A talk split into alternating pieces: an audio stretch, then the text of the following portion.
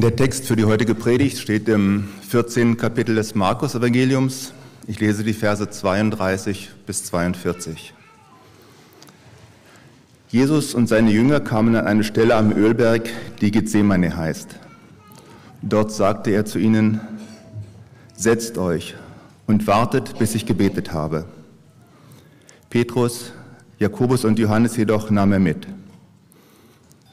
Von Angst und Grauen gepackt, sagte er zu ihnen, meine Seele ist zu Tode betrübt, bleibt hier und wacht. Er selbst ging es noch ein paar Schritte weiter, warf sich zu Boden und bat Gott die Leidenstunde, wenn es möglich wäre, an ihm vorübergehen zu lassen. Aber Vater, sagte er, alles ist dir möglich. Lass diesen bitteren Kelch an mir vorübergehen, aber nicht wie ich will, sondern wie du willst. Als er zu den Jüngern zurückkam, schliefen sie.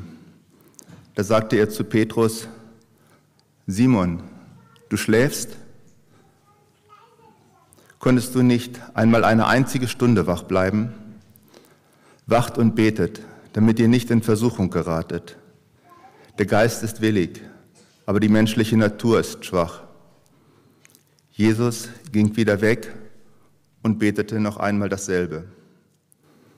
Als er zurückkam, waren sie wieder eingeschlafen. Sie konnten die Augen vor Müdigkeit nicht offen halten und wussten nicht, was sie antworten sollten. Als er das dritte Mal zurückkam, sagte er, wollt ihr noch länger schlafen und euch ausruhen? Es ist soweit. Die Stunde ist gekommen. Jetzt wird der Menschensohn in die Hände der Sünder gegeben. Steht auf, lasst uns gehen. Der, der mich verrät, ist da. Guten Morgen, ich spreche ein Gebet. Gott, du bist da, verborgen und doch gegenwärtig. Danke für diesen Morgen, dass wir uns mit diesem Text beschäftigen können und ich möchte dich bitten, dass du uns ermutigst und zu uns sprichst. Amen. Wir befinden uns in der letzten Woche vor Ostern und ab morgen beginnt die sogenannte Karwoche. Äh, in der christlichen Tradition wird an, in dieser Karwoche an die verschiedenen Stationen, Ereignisse vor der Kreuzigung von Jesus erinnert. Und wir beim Berlin-Projekt beschäftigen uns mit, dieser, mit unserer Predigtserie mit dem Thema nachhaltig Glauben.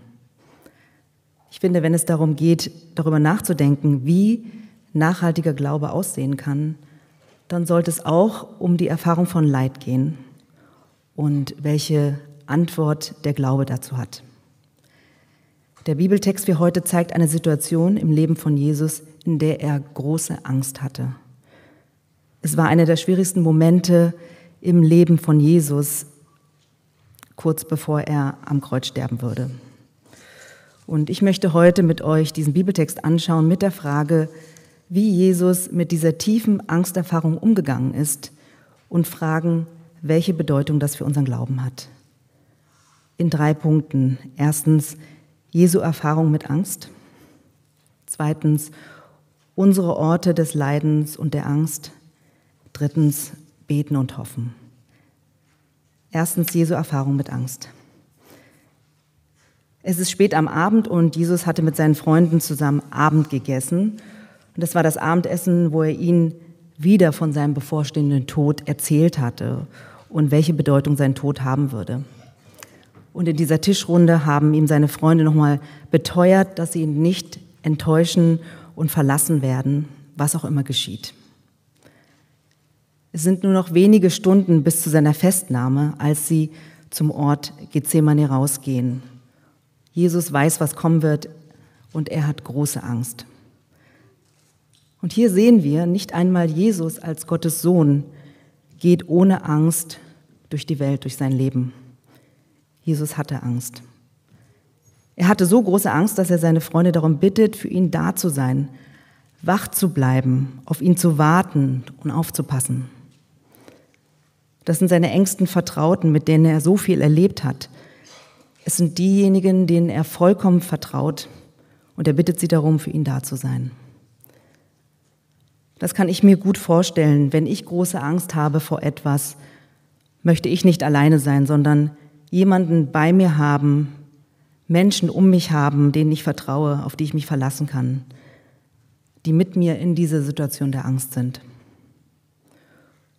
Und in dieser Situation, wo Jesus so große Angst hat, betet Jesus, er fleht Gott an. Und die Art und Weise, wie Jesus hier betet, drückt aus, wie sehr er Gott vertraut. Jesus glaubt und weiß, dass für Gott alles möglich ist, dass Gott bewirken kann, dass Jesus nicht den Weg zum Kreuz gehen muss. Jesus spricht Gott an als Abba. Das bedeutet Vater. Abba ist der Kosename für einen Vater, den ein Kind benutzt. Und das zeigt seine enge, liebevolle Beziehung zu Gott. In der schwersten Stunde seines Lebens wendet Jesus sich an Gott als seinen liebenden Vater. Er sieht sich selber als geliebtes Kind und vertraut ihm. Er bittet darum, dass der bittere Kelch an ihm vorbeigeht und bittet darum, dass er nicht, er bittet darum, dass er nicht sterben muss. Aber das Wichtigste für ihn ist, dass es nicht so sein soll, wie er will, sondern wie Gott. Und hier sollten wir Jesu Worte nicht falsch verstehen als resignierend oder apathisch, sondern sein Wunsch, dass Gottes Wille geschehe, drückt sein Vertrauen in Gottes Liebe aus. So schwer das auch für ihn ist. Da ist eine so enge und vertrauensvolle Beziehung zwischen Gott und Jesus, dass Jesus sich traut, ehrlich zu sein, wo er ehrlich sein kann mit seiner Angst. Er sagt ihm, dass er den Weg, der vor ihm liegt, diesen Weg voller Schmerzen und Einsamkeit, dass er ihn nicht gehen will. Er fleht ihn an, wenn es anders möglich ist, es möglich zu machen. Jesus betet dreimal, steht hier. Ein dreimaliges Gebet bedeutet ein besonders eindringliches Flehen. Und Jesus betet dreimal dasselbe. Er wird hier nicht als jemand dargestellt, der keine Zweifel hatte und völlig furchtlos war und einfach so den Willen Gottes annimmt. Jesus hatte Angst vor dem, was kommen wird und bittet Gott darum, verschont zu werden. Ein sehr menschliches und nahbares Bild von Jesus. Und liegt darin nicht gerade eine Würde, dass Jesus diese Todesangst verspürt hat? Die Theologin Dorothee Sölle schreibt dazu, ein Mensch ohne Angst ist ein verstümmeltes Wesen, das sich selbst zu sehr verachtet, als dass er Angst um sich haben könnte. Die Angst ist ein Zeichen der Einwurzelung ins Leben. Jesus erhält keine Antwort auf seine Bitte. Gott schweigt. Er bleibt allein mit seinem wiederholten Schreien und Flehen. Er bleibt allein in seiner Todesangst, in seiner verzweifelten Hoffnung, in der Bedrohung seines Lebens. Und seine Freunde, die er gerade in diesem Moment der Angst brauchte, die sind eingeschlafen. Sie, sie scheinen nicht begriffen zu haben, worauf es gerade ankommt und was wichtig für Jesus gewesen wäre. Und dieses Einschlafen der Freunde steht hier in einem so krassen Kontrast zum Gebet von Jesus, der aus tiefster innerer Not und Angst betet. Und doch hat sich etwas in Jesus verändert, als er von dem dritten Gebet zu den schlafenden Freunden kommt. Er ist anders als er vor dem Gebet war. Seine Gottesbeziehung wurde in dieser Situation der extremen Angst aufgerüttelt. Sein Vertrauen in Gott, auf das er sein Leben und sein Wirken bisher gesetzt hatte, sein Vertrauen hätte in dieser extremen Angsterfahrung zerbrechen können. Aber sein Vertrauen zerbricht nicht. Jesus willigt ein. Er nimmt Gottes Willen an so schwer das für ihn auch ist. Und so wird für Jesus dieser bittere Kelch, der für das Leid steht, für seinen Weg zum Kreuz, dieser bittere Kelch wird etwas, was er annimmt und den er trinkt. Dieser bittere Kelch wird für ihn zu einem Becher der Stärkung. Er trinkt ihn, er nimmt ihn an und hat alle Angst überwunden. Und deshalb ist er auch verändert, als er zu seinen schlafenden Freunden zurückkommt. Er ist ganz klar, entschlossen, er zittert nicht mehr. Er sagt, es ist soweit, die Stunde ist gekommen. Er kann jetzt den Weg des Leidens gehen. Wie kommt eigentlich Gott hier rüber? Vielleicht als grausamer Vater von Jesus, der auf die Angst und auf das Flehen seines geliebten Sohnes nicht eingeht. Warum gibt es scheinbar keinen anderen Weg, als dass Jesus zum Kreuz gehen muss? Es hilft zu sehen, warum Jesus in die Welt gekommen ist. Jesus wurde von Gott in die Welt gesandt, weil Gott die Welt so sehr geliebt hat. Davon erfahren wir an mehreren Stellen in der Bibel. Gottes Liebe für die Welt, für uns, war der Grund für Jesu Weg in die Welt bis hin zum Kreuz. Wir können den Kreuzestod von Jesus besser verstehen, wenn wir ihn von der Auferstehung her versuchen zu sehen. Im Alten Testament gibt es in Jesaja 53 das Lied vom Gottesknecht, über den gesagt wird, in Wahrheit hat er unsere Krankheiten getragen und unsere Schmerzen auf sich genommen. Wir aber hielten ihn für einen Ausgestoßenen, der von Gott geschlagen und gedemütigt gedemütigt wird. Doch er wurde gequält, weil wir schuldig waren. Er wurde misshandelt, weil wir uns verfehlt hatten. Er trug die Schläge, damit wir Frieden haben. Er wurde verwundet, damit wir geheilt werden. Wenn wir in diesem Gottesknecht Jesus Christus erkennen, wird uns bewusst, dass Jesus nicht von Gott gedemütigt und geschlagen wurde, sondern dass in ihm Gott selbst die Folgen unserer Schuld und unserer Verfehlungen und von allem, was falsch läuft bei den Menschen und unserer Welt, das auf sich nimmt und trägt, damit wir Frieden haben. Gott macht sich also in Jesus mit uns solidarisch, mit uns Menschen, die ihr Leben abgewandt von Gott und ja sogar gegen Gott verbringen. Das, was Jesus in Gethsemane erfahren hat, verlassen worden zu sein, enttäuscht zu werden, die Erfahrung von äußerster Angst und Agonie, ist ein Symbol geworden für das, was Menschen an Schmerzen durchleiden. Zweitens unsere Orte des Leidens und der Angst. Diese letzte Woche von Jesus war geprägt von Verrat, Zweifel, Angst, Leiden, Verlassenheit und Tod. Und ich bin mir sicher, auch wir kennen solche Momente. In unserem eigenen Leben, bei unseren Freunden, in unserem Umfeld und auch in der Welt. Was sind die Momente in eurem Leben, wo ihr Angst habt? Die Personen, um die ihr Angst habt? Die Bereiche in eurem Leben, wo ihr gerade körperlich und oder seelisch leidet. Ich hatte eine Weile mit einer ganz bestimmten Angst zu kämpfen. Es ist die Angst, verlassen zu werden. Und das hat etwas damit zu tun, dass meine Schwester und ich, im, als wir Teenager waren, aufgrund einer Entscheidung von meinen Eltern ähm, alleine leben mussten, obwohl wir das nicht wollten. Und so auf uns selbst gestellt waren. Und diese Zeit hat Spuren hinterlassen. Und viel später dann, als ich erwachsen war, war eine Folge davon, dass immer wieder Verlustängste da waren. Vor, vor allem wurde diese, wurden diese Verlustängste deutlich in Beziehungen, beziehungsweise wenn ich jemanden kennengelernt habe und Interesse an einer Partnerschaft hatte. Da war immer diese Angst, verlassen zu werden, enttäuscht zu werden. Und das führte dazu, dass ich mich gelähmt gefühlt habe oder ständig nach Gründen und Fehlern bei mir gesucht habe. Mich nicht getraut habe, Kritisches zu äußern oder meine Bedürfnisse ehrlich zu sagen. Alles aus Angst verlassen zu werden. Und ihr könnt euch vorstellen, wie anstrengend diese Gedanken waren, die überhaupt nicht hilfreich waren.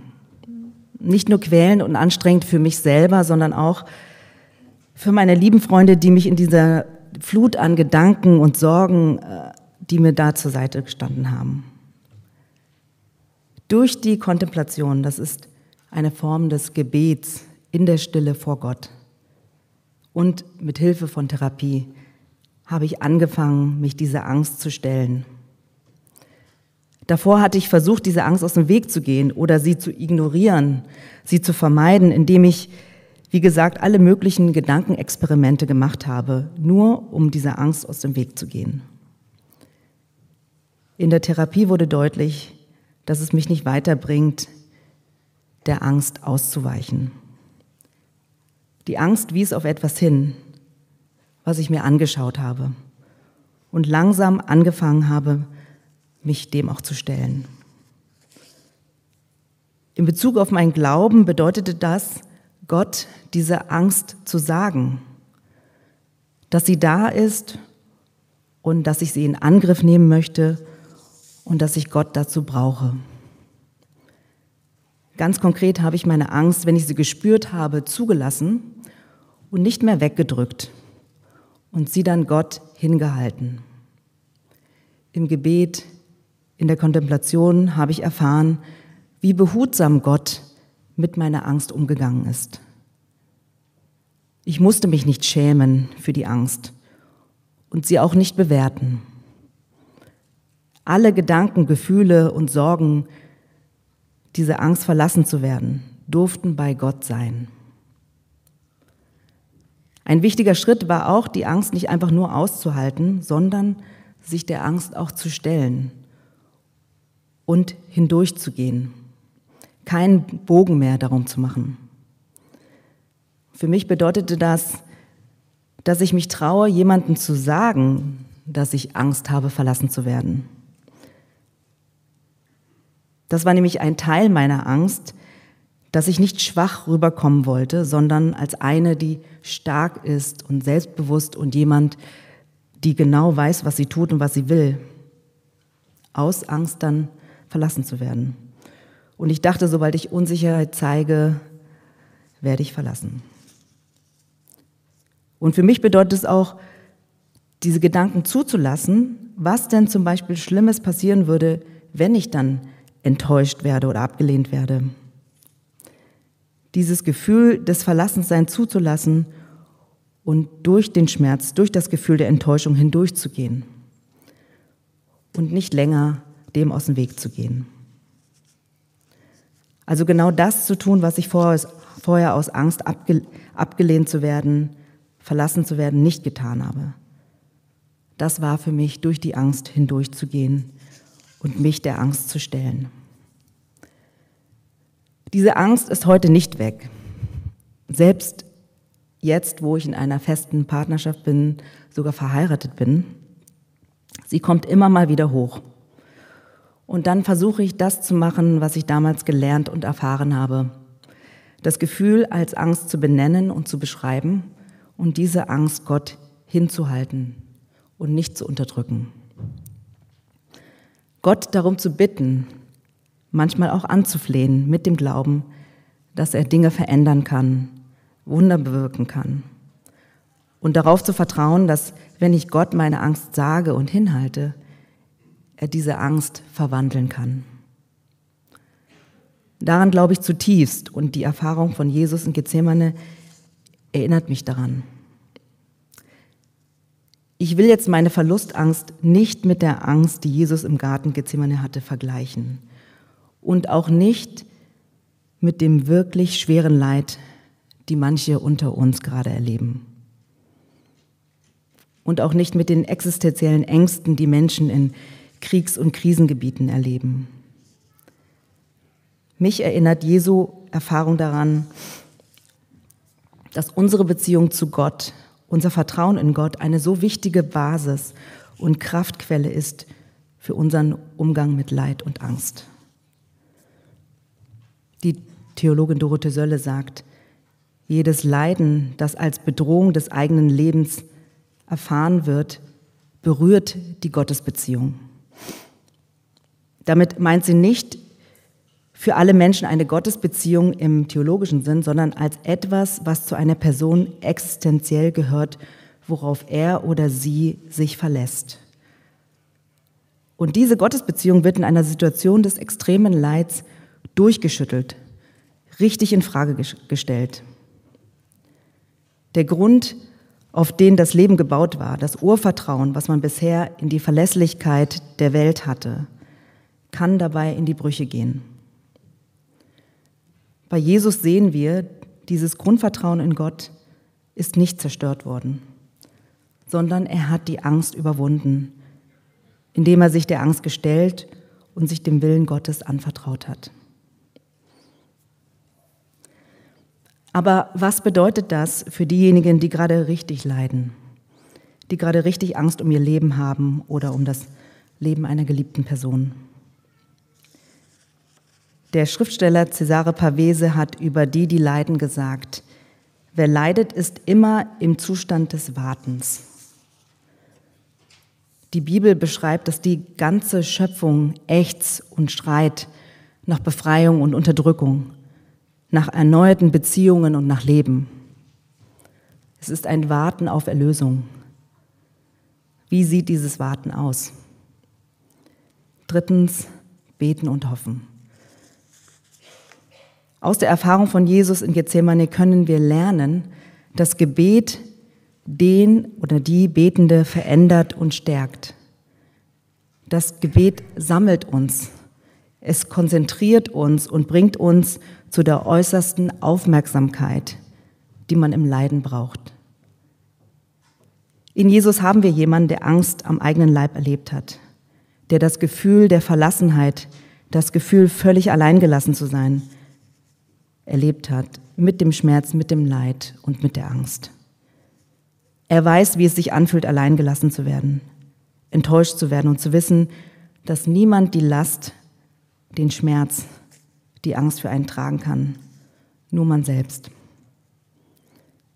Er weiß, wie anstrengend es ist, sich dieser Angst zu stellen und wie sich diese Angst anfühlt, wie schwer dieses Gefühl ist, es nicht in unserer Kontrolle zu haben, nicht zu wissen, was passieren wird, wie und wann oder ob es Erlösung oder Linderung gibt.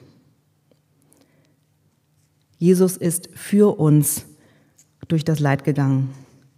Er hat sich für uns der Angst gestellt. Und wir wissen heute, am Ende der Karwoche nach Karfreitag, wenn wir uns an, das, an den Tod und das Leiden Jesu am Kreuz erinnern, wird die Sonne wieder aufgehen am Ostersonntag. Wir werden uns daran erinnern, dass der Tod nicht das letzte Wort hat. Nicht im Leben von Jesus, nicht in unserem Leben und nicht in dieser Welt. Und mit dieser Hoffnung im Blick können wir Leid, Schmerzen, der Angst und der Verlassenheit entgegentreten und begegnen, ohne dass wir das klein machen müssen, ohne es zu ignorieren. Ich mag, wie der Theologe Jürgen Moltmann es genannt hat, es ist eine Hoffnung wider die Resignation, gegen die Resignation. Ihr findet das Zitat auf Seite 2 im Programmheft und mit diesem Zitat möchte ich enden. Die Hoffnung, die wir bei dem Menschensohn lernen, ist eine durch Liebe und Leiden gereifte Hoffnung. Sie hat nichts zu tun mit dem Optimismus, der eine noch schönere Zukunft aus dem Besitz der Gegenwart extrapoliert. Sie wird Auferstehungshoffnung genannt, weil sie aus dem Leiden und Sterben des Menschensohns geboren wird. Sie ist darum eine Hoffnung wider Hoffnung. Wieder hoffen. Hoffnung wider die Resignation, denn sie reicht über den Tod hinaus. Sie zieht den Geist eines Menschen nicht aus der Gegenwart weg in eine utopische Zukunft, sondern zieht umgekehrt die Zukunft Gottes in die Zukunft des Menschen, in die Gegenwart hinein. Sie macht bereit, Leid, Schmerz und Trauer anzunehmen, wie sie die Kraft gibt, in der Liebe zu bleiben und nicht unterzugehen. Die Hoffnung des Menschensohns macht das Leben lebendig vor dem Tod. Sie macht deshalb auch bereit, den Tod anzunehmen, weil er nicht das Letzte sein kann im Vergleich mit der fest erfahrenen Liebe. Amen.